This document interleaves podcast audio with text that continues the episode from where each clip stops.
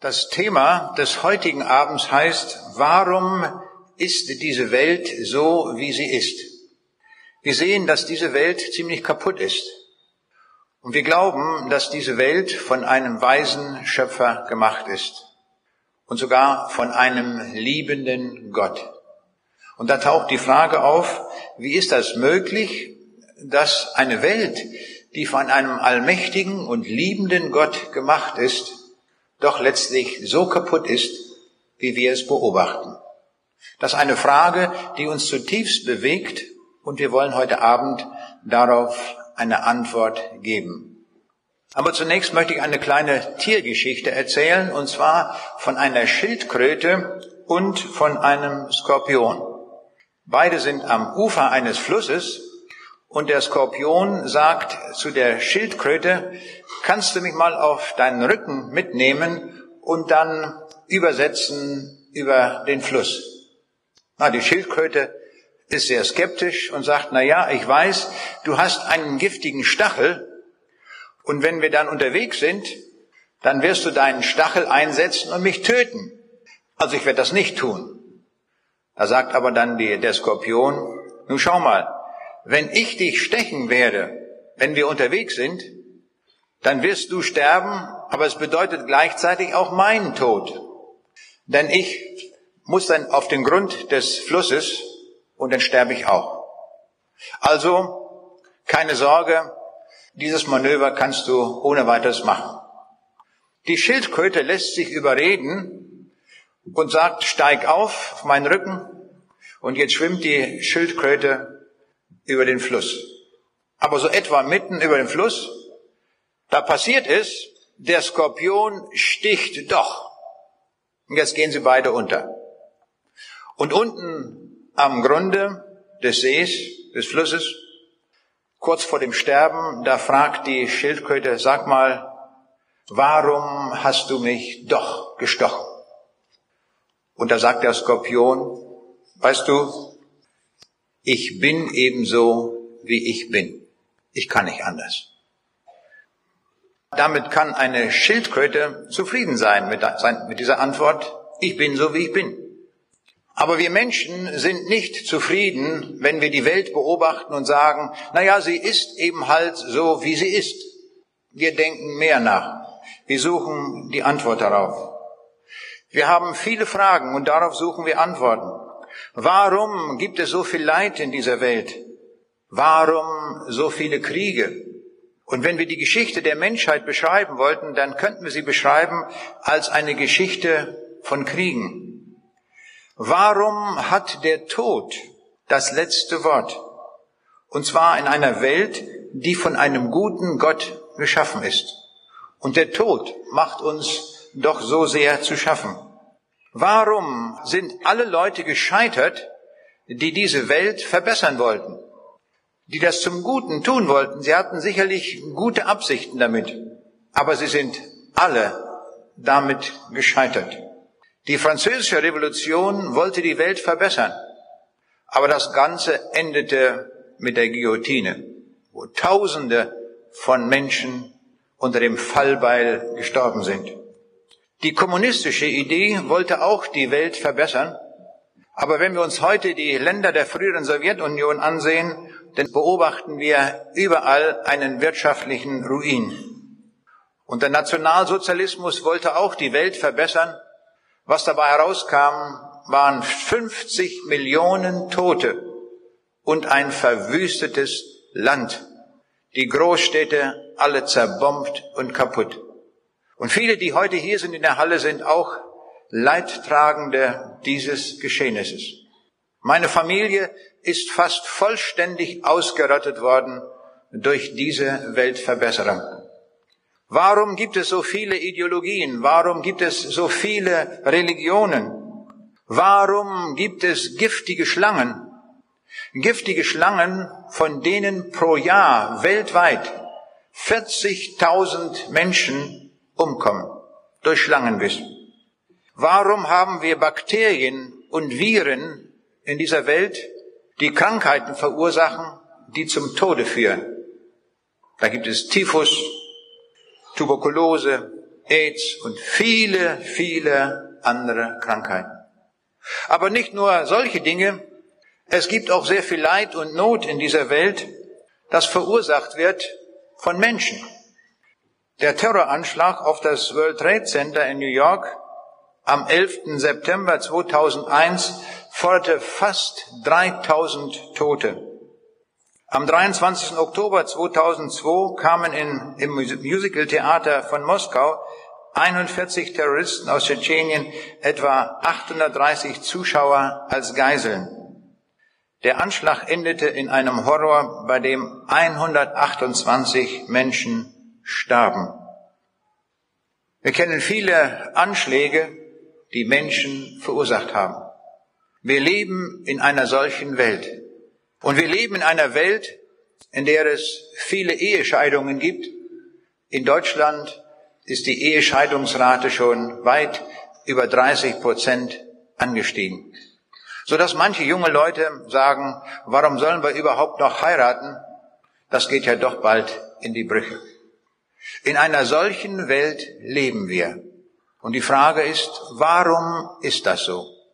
Wer kann uns diese Antwort geben auf diese tiefe, bohrende Frage? Warum ist die Welt so, wie wir sie alle durch Beobachtung wahrnehmen? Diese Frage kann uns keine Naturwissenschaft beantworten. Die Naturwissenschaft kann nur Messungen vornehmen und das Ganze bewerten, Formeln herausfinden, Kurven zeichnen. Aber solche Fragen kann weder die Physik noch die Chemie beantworten. Die Philosophen plagen sich auch mit solchen Fragen herum, aber noch nicht ein Philosoph hat die Antwort geben können. Wir suchen, wenn wir die Antwort suchen, darauf an der verkehrten Stelle. Man muss dort suchen, wo wir die Antwort finden. Und diese Antwort finden wir einzig und allein in der Bibel. Wir müssen sehr, sehr weit in der Weltgeschichte zurückgehen, ja bis in die ersten Tage der Menschheit, und dort finden wir die Ursache für all dieses Geschehen, was wir in dieser Welt beobachten. Ich lese den Text aus 1. Mose 3, die Verse 1 bis 15. Und die geben uns die Antwort darauf. Und da heißt es, aber die Schlange war listiger als alle Tiere des Feldes, die Gott der Herr gemacht hatte. Und sie sprach zu der Frau, sollte Gott wirklich gesagt haben, dass ihr von keinem Baum im Garten essen dürft? Da sprach die Frau zu der Schlange, von der Frucht der Bäume im Garten dürfen wir essen. Aber von der Frucht des Baumes, der in der Mitte des Gartens ist, hat Gott gesagt, esst nicht davon. Rührt sie auch nicht an, damit ihr nicht sterbt. Da sprach die Schlange zu der Frau, keineswegs werdet ihr sterben, sondern Gott weiß, an dem Tag, da ihr davon isst, werden euch die Augen geöffnet und ihr werdet sein wie Gott und werdet erkennen, was gut und böse ist. Und die Frau sah, dass von dem Baum gut zu essen wäre und dass er eine Lust für die Augen und ein begehrenswerter Baum wäre, weil er weise macht. Und sie nahm von seiner Frucht und aß. Und sie gab davon auch ihrem Mann, der bei ihr war, und er aß. Da wurden ihnen beiden die Augen geöffnet und sie erkannten, dass sie nackt waren. Und sie banden sich Feigenblätter um und machten sich Schurze. Und sie hörten die Stimme Gottes des Herrn, der im Garten wandelte, als der Tag kühl war. Und der Mensch und seine Frau versteckten sich vor dem Angesicht Gottes des Herrn hinter den Bäumen des Gartens. Da rief Gott der Herr den Menschen und sprach, wo bist du? Und er antwortete, ich hörte deine Stimme im Garten und fürchtete mich, denn ich bin nackt, darum habe ich mich verborgen. Da sprach er, wer hat dir gesagt, dass du nackt bist? Hast du etwa von dem Baum gegessen, von dem ich dir geboten habe, du sollst nicht davon essen? Da antwortete der Mensch, die Frau, die du mir zur Seite gegeben hast, die gab mir von dem Baum und ich aß. Da sprach Gott der Herr zu der Frau, warum hast du das getan? Die Frau antwortete, die Schlange hat mich verführt, da habe ich gegessen. Da sprach Gott der Herr zu der Schlange, weil du dies getan hast, so sollst du verflucht sein mehr als alles Vieh und mehr als alle Tiere des Feldes. Auf deinem Bauch sollst du kriechen und Staub sollst du fressen dein Leben lang. Und ich will Feindschaft setzen zwischen dir und der Frau, zwischen deinem Samen und ihrem Samen. Er wird dir den Kopf zertreten und du wirst ihn in die Ferse stechen. Was wir jetzt gehört haben, das ist der Sündenfall. Der Sündenfall, der ziemlich am Anfang der Menschheit stand. Diesem Sündenfall ging ein anderer Sündenfall voran. Es war ein Sündenfall, der im Himmel stattfand. In Offenbarung 12, Verse 7 bis 8 lesen wir davon. Und es entbrannte ein Kampf im Himmel. Michael und seine Engel kämpften gegen den Drachen. Und der Drache kämpfte und seine Engel, die siegten nicht. Und ihre Stätte wurde nicht mehr gefunden im Himmel. Und es wurde hinausgeworfen der große Drache, die alte Schlange, die da heißt Teufel und Satan, der die ganze Welt verführt und er wurde auf die Erde geworfen und seine Engel wurden mit ihm dahin geworfen. Jesus sagt in Johannes 8, Vers 44, dann nennt er ihn den Lügner von Anfang. Der ist ein Mörder von Anfang und steht nicht in der Wahrheit, denn die Wahrheit ist nicht in ihm. Wenn er Lügen redet, so spricht er aus dem eigenen, denn er ist ein Lügner und der Vater der Lüge. Darum begann auch der Sündenfall im Garten Eden mit einer Lüge. In 1. Mose 2, Vers 16, da lesen wir, und Gott der Herr gebot dem Menschen und sprach, von jedem Baum des Gartens darfst du nach Belieben essen, aber von dem Baum der Erkenntnis des Guten und Bösen sollst du nicht essen. Denn an dem Tag, da du davon isst, musst du gewisslich sterben. Und Gott hatte gesagt, ihr dürft von allen Bäumen im Garten essen. Hier ist die Hülle und die Fülle. Alles ist da für euch. Nur ein einziger Baum ist ausgenommen. Aber die Schlange sagt, dass Gott gesagt habe, von keinem Baum sollt ihr essen. So fängt also der Sündenfall mit der Lüge an. Sie lassen sich verführen und Eva ist und ihr Mann ist auch. Das ist Ungehorsam gegenüber Gott. Und Ungehorsam nennt die Bibel Sünde. Die Sünde ist etwas, was wir unbedingt meiden müssen, hassen müssen. Denn die Sünde hat alles verursacht, was wir in dieser Welt vorfinden. Die Sünde im Garten Eden hat verursacht den Tod. Und zwar sogar einen dreifachen Tod. Zunächst einmal die Trennung von Gott, das war der geistliche Tod. Sie hatten keine Gemeinschaft mehr, Gott und der Mensch. Das war die erste, der erste Tod. Dann die Folge davon ist, dass alle Menschen sterben müssen, den leiblichen Tod erleiden müssen. Darum enden wir alle einmal in einem Sarg. Die Ursache liegt also hier im Sündenfall. Und die Bibel markiert das sehr deutlich. Die Sünde ist so schrecklich und so schlimm, dass am Ende sogar der ewige Tod folgt als Konsequenz der Sünde. Das ist ganz, ganz schlimm, was die Sünde anrichten kann. Die Sünde, sehen wir also, trennt von Gott. Die Sünde verschließt den Himmel und die Sünde hat verursacht, dass wir, dass diese Welt kaputt gegangen ist, dass wir Kriege haben, Lüge, Hass, Ehebruch, Mobbing, Betrug, Korruption, alle diese Dinge, die wir in dieser Welt vorfinden. Das ist die Folge der Sünde. Wir müssen uns das ungefähr so vorstellen. Und Gott hatte ja davor gewarnt, dass die Menschen das nicht tun sollten.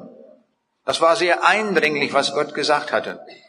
Es ist ungefähr so, als wenn jemand uns sagt, wenn du deine Hand in die Kreissäge hältst, dann wird die Kreissäge deine Hand einfach absägen. Hast du keine Hand mehr. Und wenn du sagst, das glaube ich nicht, das muss ich erst probieren, dann hältst deine Hand rein und ritscheratsch ist die Hand ab. Da darf man sich nicht wundern, dass das passiert. Es wurde ja gewarnt, tu das nicht. Und genau das haben die ersten Menschen getan. Sie haben die Warnung Gottes in den Wind geschlagen und haben nicht getan, was Gott ihnen sagte. Das ist Sünde. Und das ist die größte Katastrophe, die diese Welt erlebt hat. Die größte Katastrophe dieser Welt war nicht, dass die Titanic untergegangen ist oder die Schlacht von Stalingrad verloren ging oder dass der Irakkrieg und all die Folgen, die wir in den Zeitungen lesen können, dass wir das alles in dieser Welt haben, sondern die größte, die schlimmste, die schrecklichste Katastrophe, die diese Welt erlebt hat, ist der Sündenfall. Und das müssen wir alle verstanden haben. Das ist ganz grundlegend für alles andere, was ich jetzt noch sagen will. Jetzt müssen wir ganz scharf mitdenken. Was würde passieren, wenn Gott uns so wie wir sind in den Himmel hineinnehmen würde mit unserer Sünde. Was würde passieren? Die Sünde hat eine solche eskalierende Wirkung, die alles zerstört und dann wäre der Himmel auch bald dahin. Das heißt also, aufgrund der Sünde, unserer eigenen Sünde, die wir reichlich getan haben, ist uns der Himmel für alle Ewigkeit verschlossen. Das ist die Folge der Sünde. Das müssen wir deutlich erkennen. Aber jetzt schauen wir uns Gott an. Was tut Gott? Es bricht Gott das Herz, dass wir uns durch die eigene Sünde den Tod eingehandelt haben. Und Gott weint darüber. Das können wir nachlesen in Jeremia 14, Vers 17. Da steht, und du sollst dieses Wort zu ihnen sagen, meine Augen fließen von Tränen Tag und Nacht und hören nicht auf. Können wir uns das vorstellen? Einen weinenden Gott, der allmächtige Gott, der alles kann und alles schafft und alles weiß, er weint. Er weint Tag und Nacht. So steht's in der Bibel. Warum weint er? Er weint, weil wir so tief gefallen sind in die Sünde hinein. Und diese Sünde hat eine Zugkraft, die uns bis in die Hölle hinabreißen wird. Das sieht Gott. Aber Gott liebt uns. Und er will das nicht, dass wir auch die Folge der Sünde tragen müssen. Was tut Gott? Ich stelle mir das persönlich einmal so vor, so steht es nicht in der Bibel, das habe ich mir so vorgestellt. Gott berichtet dem himmlischen Hofstaat, was da passiert ist im Garten Eden. Die Menschen sind in Sünde gefallen und alle im Himmel wissen, dadurch ist ihnen das Tor des Himmels verschlossen. Nur eines würde den Menschen nochmal Zugang verschaffen. Wenn einer, der ohne Sünde ist, zu den Menschen geht und die Sünde bis zum letzten Heller bezahlt, jede Sünde, jede Lüge, jeden Diebstahl, jeden bösen Gedanken, alles, alles, alles, das bedeutet aber, wenn einer bereit ist, dorthin zu gehen zu den Menschen, dass er selber sterben muss. Denn nach dem Gesetz Gottes steht auf Sünde Tod. Also wer das macht, wer dahin geht in diese Welt, der muss sterben für die Sünde. Und ich stelle mir das einmal so vor, Gott macht eine Umfrage, wer ist bereit, dorthin zu gehen zu den Menschen? da meldet sich einer, und dieser eine, das ist Jesus. Und Jesus sagt, ich liebe die Menschen grenzenlos. Ich bin ja auch ihr Schöpfer. Ich habe sie ja im Auftrag Gottes gemacht. Ich liebe sie. Ich werde alles daran setzen, um diese Menschen zurückzugewinnen, dass sie doch noch in den Himmel kommen können. Koste es, was es wolle. Und selbst wenn es mein Leben kostet, ich werde gehen. Ich werde gehen zu den Menschen, weil ich sie grenzenlos liebe und ich werde sie erretten. So viele da wollen. Auch hier gilt natürlich das Wort, alle diejenigen, die das wollen, die werden errettet. Wer das nicht will, der muss nicht. Es wird niemand gezwungen. Wir haben einen freien Willen. Und Gott sagt bereits im Garten Eden, dass er etwas unternehmen wird, um den gefallenen Menschen zu retten. Und wir lesen das auf den ersten Seiten der Bibel. Ich lese mal diesen Text und wir werden merken, wir können den Text noch gar nicht verstehen. Der ist noch verschlüsselt. Das ist noch ganz schwer zu verstehen. Aber es wird schon gesagt, was Gott vorhat. Und da heißt es, und ich will Feindschaft setzen zwischen dir und der Frau, zwischen deinem Samen und ihrem Samen. Er wird dir den Kopf zertreten und du wirst ihn in die Ferse stechen. Das ist die allererste Ankündigung, dass Gott etwas tun wird, um Rettung zu ermöglichen. Und jetzt geht das weiter. Nachdem das beschlossen ist im Himmel, jetzt wird das verkündigt. Und immer wieder, man kann sagen, in einer Kette ohne Ende, lässt Gott diese Heilsbotschaft verkündigen. Der Erste, der es verkündigt hat, ist Gott selbst. Er selbst hat es hier im Garten Eden schon gesagt. Und dann folgen viele, viele prophetische Anweisungen, Angaben im Alten Testament, wo immer hingewiesen wird auf diesen Retter, der da kommen soll. In 4. Mose 24, 17 wird er als Stern verheißen.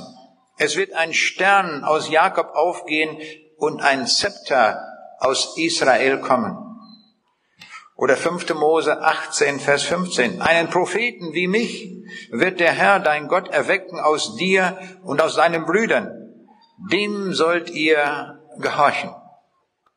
Jesaja 8, Vers 14 und 15, da heißt es, er wird ein Fallstrick sein und ein Stein des Anstoßes und ein Fels des Ärgernisses für die beiden Häuser Israel. Ein Fallstrick und eine Schlinge für die Bürger Jerusalems dass viele von ihnen sich daran stoßen, fallen, zerschmettern, verstrickt und gefangen werden. Wir sehen also hier schon wird angedeutet, die Leute werden sich dagegen wenden. Da kommt der Retter, der ihnen helfen will, und sie lassen sich nicht helfen. Sie werden ihn zerschmettern. Es ist unverständlich, was wir Menschen da tun. So tief sind wir herabgerutscht, so tief sind wir gefallen, dass wir den Retter ablehnen. Und dann geht das weiter. Psalm 118, Vers 22, der Stein, den die Bauleute verworfen haben, ist zum Eckstein geworden. Die Leute werden ihn verwerfen. Und ist das nicht auch unsere Beobachtung? Beobachten wir das nicht auch in unserer Zeit? Der Retter ist da, er will uns retten. Und was tun wir Menschen? Die meisten gehen achtlos daran vorüber. Die sagen, das interessiert mich gar nicht. Das will ich gar nicht.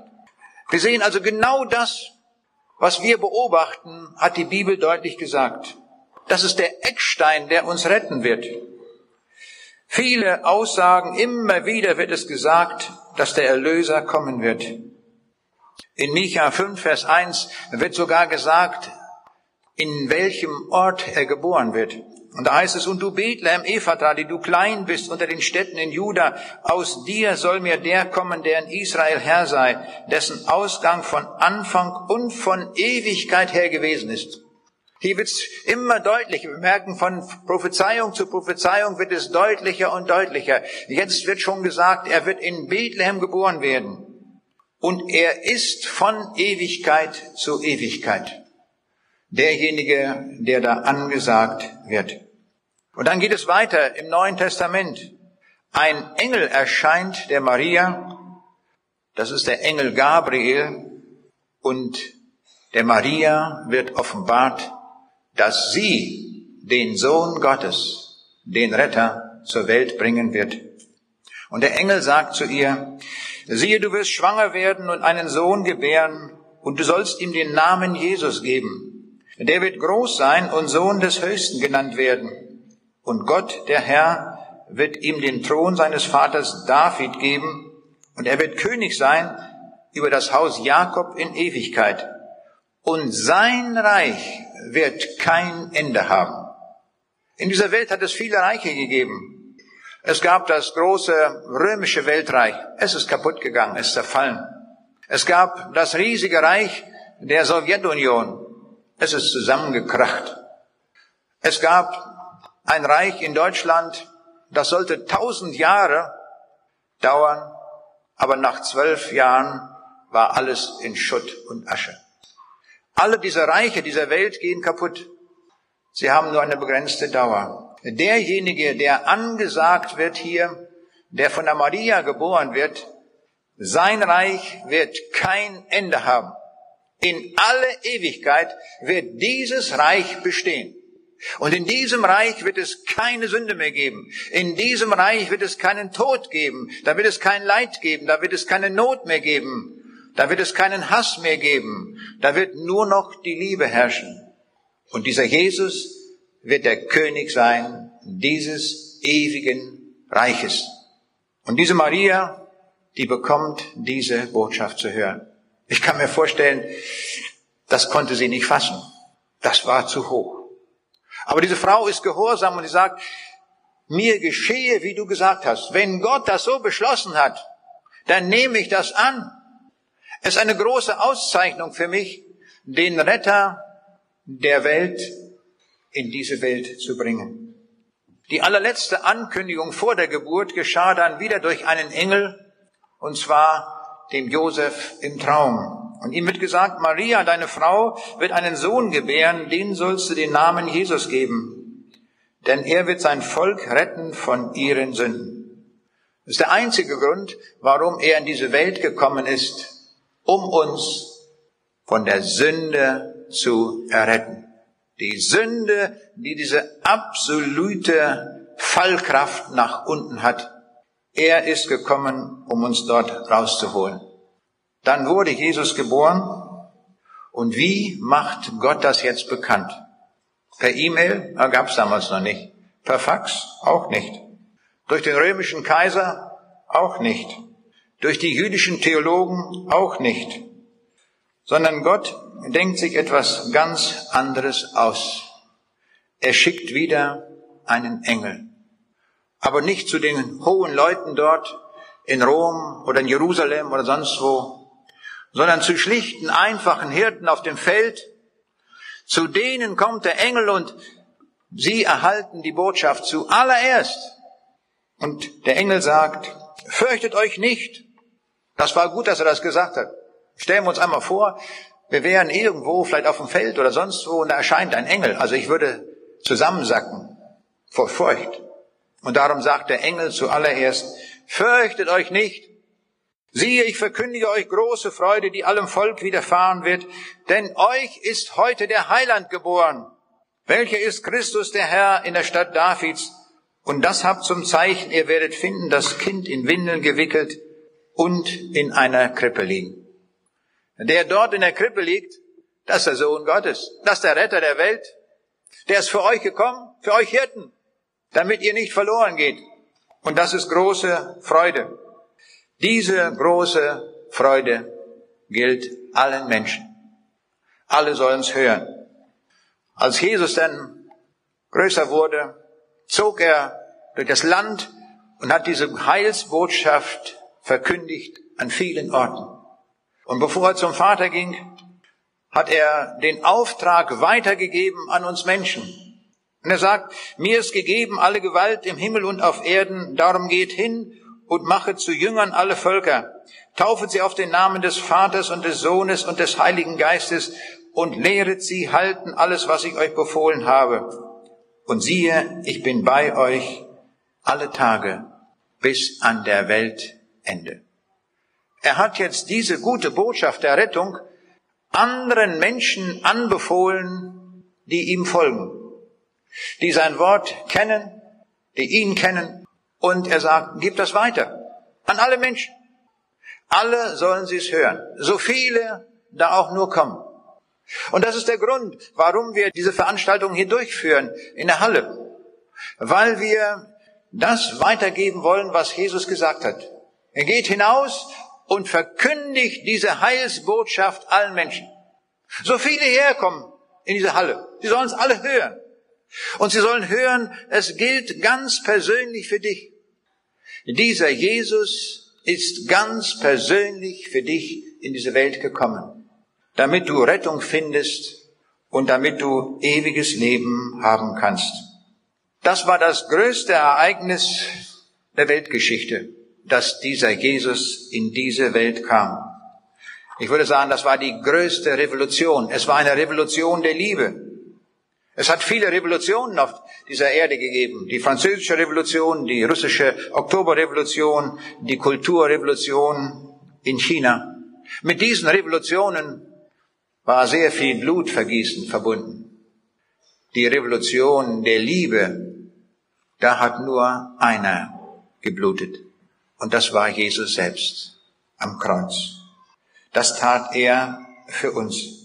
Im Laufe der Weltgeschichte sind viele über diese Weltbühne gegangen. Es waren Kaiser und Könige, Tyrannen und Diktatoren, Scharlatane, Gurus, Zauberer, Religionsstifter, jede Menge, Philosophen, Dichter und Denker, gute und böse. Aber es waren alles Menschen. Nur einmal kam ein Gott zu uns. Und das war Jesus. Jesus war der Sohn des lebendigen Gottes. Er ist der Einzige, der über diese Erde ging, der Gott selbst war, nicht nur repräsentierte. Er konnte sagen, ich und der Vater sind eins. Hier war Gott gewesen. Und er konnte sagen, ich bin das Wort, durch das alles gemacht ist in dieser Welt. Er war der Einzige, der über diese Welt gehen konnte und sagen konnte, ich bin die Wahrheit. Er ist der Einzige, der sagen konnte, ich bin der gute Hirte. Falsche Hirten haben wir in dieser Welt genug. Und er war der Einzige, der sagen konnte, ich bin die Tür zum Himmel. Es gibt keine andere Tür zum Himmel. Und wenn wir noch so viel fantasieren und reden, es gibt nur diese eine, und das ist Jesus. Welchen Weg nahm Jesus in diese Welt? Kam er mit Pauken und Trompeten, mit donnerndem Getöse, mit den himmlischen Herrschern? Nein, er kam als Kind in einer Krippe. In einem Lied heißt es so, so treffend, den aller Weltkreis nie beschloss, der liegt jetzt in Mariens Schoß. Wie haben die Juden darüber nachgedacht? Nun, sie haben ihren Messias als König erwartet. Sie kannten die Prophezeiung in Sacharja 9, Vers 9, wo es heißt, siehe, dein König kommt zu dir. Und in Daniel 2, Vers 44 heißt es, er wird alle Königreiche zermalmen. Sie erwarteten also einen König. Und sie haben gedacht, dieser König, der da kommen wird, ihr Messias, der wird eine Residenz errichten in Jerusalem. Da wird er sich als König feiern lassen. Und die hohen Priester und Schriftgelehrten, die werden angestellt als Minister. Und sie hatten sich schon ihre Posten überlegt. So hatten sich das vorgestellt. Aber sie haben übersehen, dass auch geschrieben steht, dass er als Kind kommt. Er wird zuerst als Kind kommen, als Kind in der Krippe. Denn er hat einen Auftrag zu erfüllen. Er hat den Auftrag, die Sünde zu bezahlen. Und das geschah am Kreuz. Die Krippe war vorprogrammiert auf das Kreuz. Das war der Plan Gottes. Kritiker des Glaubens sagen immer wieder, warum eigentlich dieser brutale Tod am Kreuz mit so viel Blutvergießen. Warum ist das Kreuz als Hinrichtungsinstrument euer Symbol? Warum wurde Jesus dorthin zum Kreuz ausgeliefert? Warum hat Gott das zugelassen, dass sein Sohn dort jämmerlich verblutet und Gott ihn sogar dort verlässt? Warum dieser Weg der Versöhnung mit Tod, Schmerzen, Tränen und Trauer? Warum das alles? Solche Fragen verharmlosen die Sünde. Am Kreuz können wir erkennen, wie schrecklich die Sünde ist und was nötig ist, um uns zu erretten.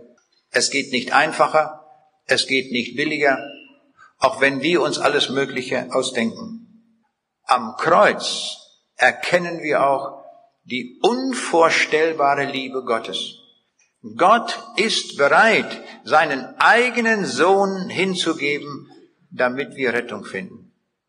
Und Jesus ist bereit, diesen Weg zu gehen, damit wir nicht in der Hölle enden. Jesus tut alles. Er geht an das Kreuz. Ein furchtbarer Tod war das. Es war nicht nur ein Tod, wo er die Schmerzen des Leibes ertragen musste, sondern er musste die gesamte Sündenlast einer Menschheit dort durchstehen. Es gibt, so können wir sagen, nicht eine einzige Sünde, die in dieser Welt begangen ist, die er nicht getragen hätte. Er hat jede Lüge, jedes falsche Zeugnis in unserem Leben, jeden Diebstahl, alle falschen Gedanken, alles hat er einzeln durchleiden müssen. Alles. Wir sehen, am Kreuz hat er seine ganze Liebe für uns dahingegeben. Und weil das so ist, konnte er sagen, Niemand kommt zum Vater denn durch mich. Niemand. Es gibt keine andere Möglichkeit. Das ist eindeutig. Und in der Apostelgeschichte Kapitel 4, Vers 12, da lesen wir, in keinem anderen ist das Heil, ist auch kein anderer Name unter dem Himmel den Menschen gegeben, darin wir sollen selig werden. Keine andere Chance, keine Möglichkeit, keine Religion rettet, nicht eine. Im September war der Papst hier in Deutschland gewesen und hat an der Uni in Regensburg einen Vortrag gehalten. Und er hat einen byzantinischen Kaiser zitiert, der etwas zum Islam gesagt hat, was die Wahrheit ist über den Islam. Und dann gab es eine große Revolution in den islamischen Ländern. Ich habe mich eigentlich gefreut, dass er einmal Stellung genommen hat dazu, das ist nötig in dieser Welt, in der wir leben. Dass wir klar durchschauen, was die Religionen leisten und was sie nicht leisten. Das müssen wir wissen. Um nicht verführt zu werden mit von irgendwelchen Religionen. Aber dann, auf einer Generalaudienz im Vatikan, hat der Papst Folgendes gesagt. Ich habe tiefen Respekt für die Religionen und besonders für die Muslime, mit denen wir an einen einzigen Gott glauben und ihn anbeten. Darüber war ich sehr traurig, sehr, sehr traurig. Muslime und Jünger Jesu beten nicht zu demselben Gott. Das muss deutlich gesagt werden. Wenn man einem Muslim sagt, ob der Gott, zu dem er betet, einen Sohn hat, dann wird er sagen, das ist Gotteslästerung. Allah hat keinen Sohn. Aber unser Gott hat einen Sohn.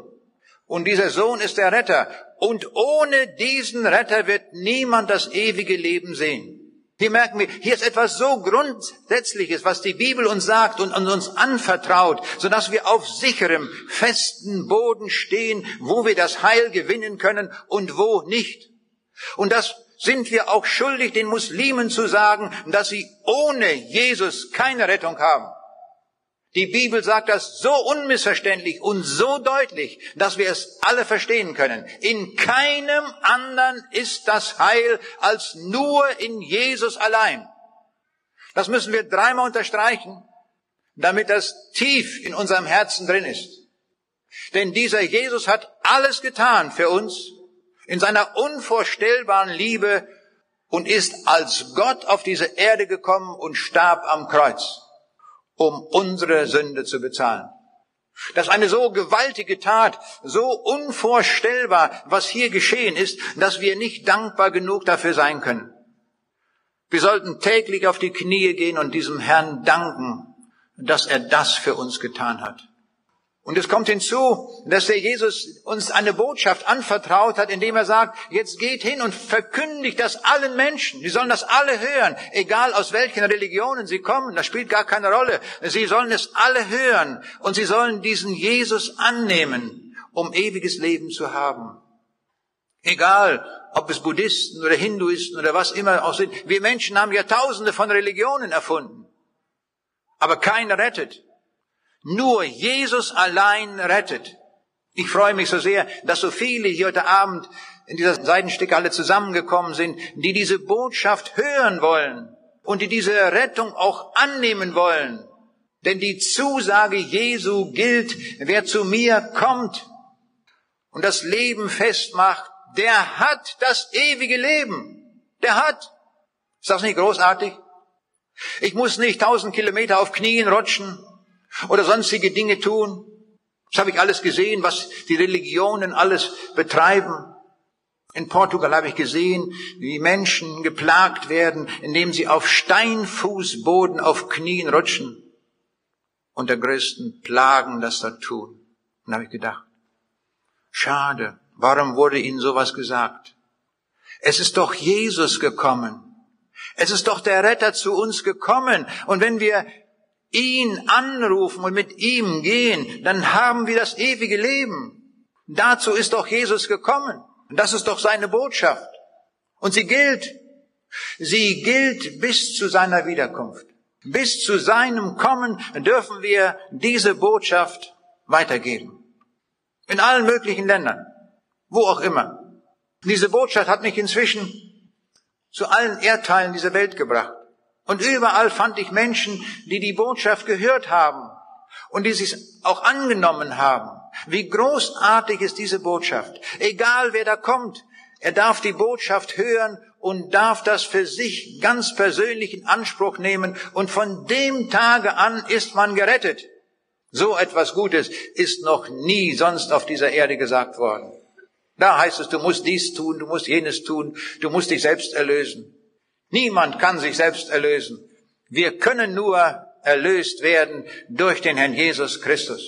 Nur durch ihn allein. Und das möchte ich nicht nur dreimal unterstreichen, das möchte ich tausendmal unterstreichen. Nur Jesus allein und nichts anderes sonst.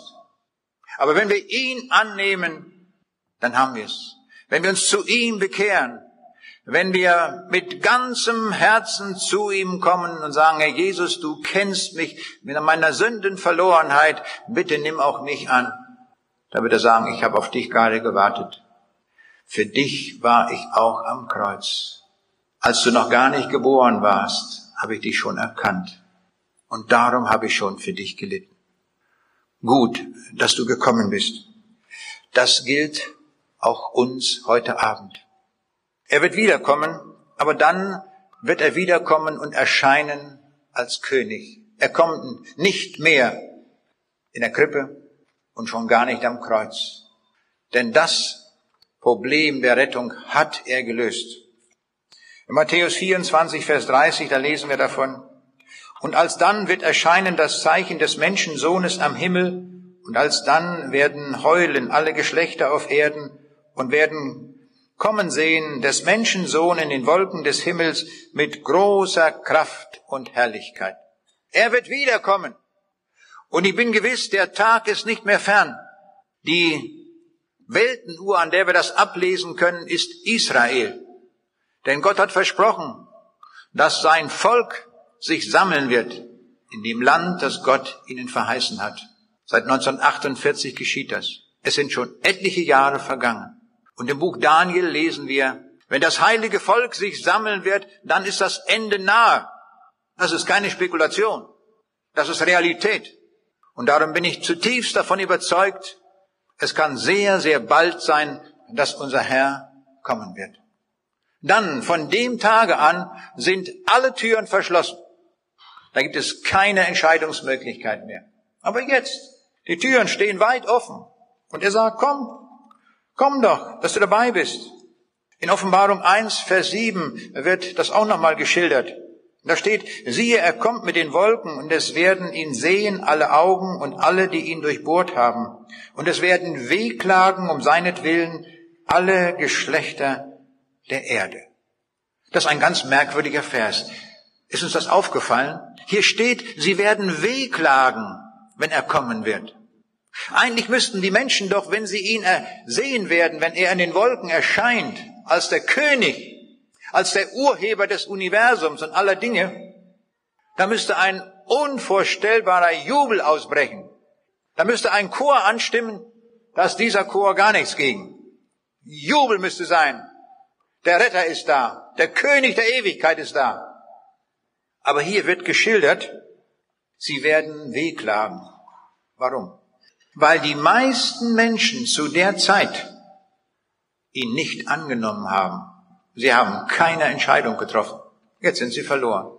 Es gibt keine Entscheidungsmöglichkeit mehr. Es ist zu spät. Es gibt ein zu spät.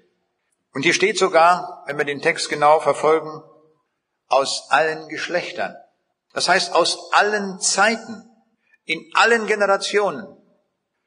Vor tausend Jahren, vor 500 Jahren, die Generationen, die dort gelebt haben. Sie haben sich genau so verhalten wie wir auch, wie die meisten Menschen. Die meisten Menschen haben das Heil nicht angenommen. Und der Jesus sagt, die meisten sind auf der breiten Straße unterwegs und die breite Straße führt zur Verdammnis. Und nur wenige sind es, die abzweigen und sagen, ich lasse mich erretten, ich möchte im Himmel sein. Dort, wo der ewige König der Liebe herrscht. Da möchte ich sein. Und stellt euch vor, das Großartige dieses Abends ist, wir können heute zu ihm kommen.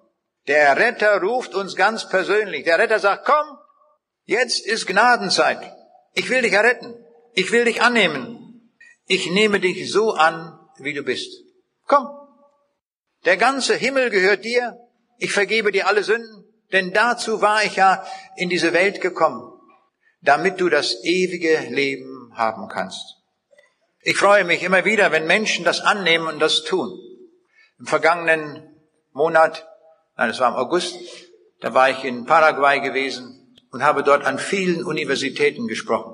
Und ich habe mich gefreut, welch eine Offenheit dort unter den Studenten war. Und wie sie dieses Evangelium gehört haben und wie sie es auch angenommen haben. Das hat mich zutiefst bewegt. Und ich wünschte mir eine solche Bewegung, wo das so generell angenommen wird hier in Deutschland auch an unseren Universitäten, dass die Studenten sich so öffnen für die Botschaft, dass sie kommen und das ewige Heil in Jesus finden. Vielleicht schenkt Gott noch einmal Gnade zu einer solchen Erweckung, zu einer großen Öffnung. Aber wir wollen nicht klagen, wir wollen einfach dem Herrn danken, dass er uns das anbietet, hier und heute, dass wir kommen dürfen. So viele, die wollen. Ob fünf, ob zehn, ob hundert, tausend, können auch tausend kommen, gar keine Frage. Es sind noch Plätze im Himmel frei. Es ist noch nichts abgezählt, dass es nicht für uns reichen würde. Ist das nicht großartig? Eine super Botschaft, die wir haben. Komm, lass dich einladen.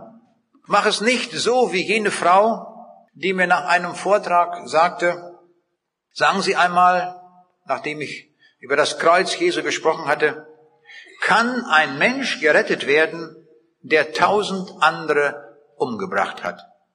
Ich merkte schon an ihrem Tonfall, das war eine kritische Frage.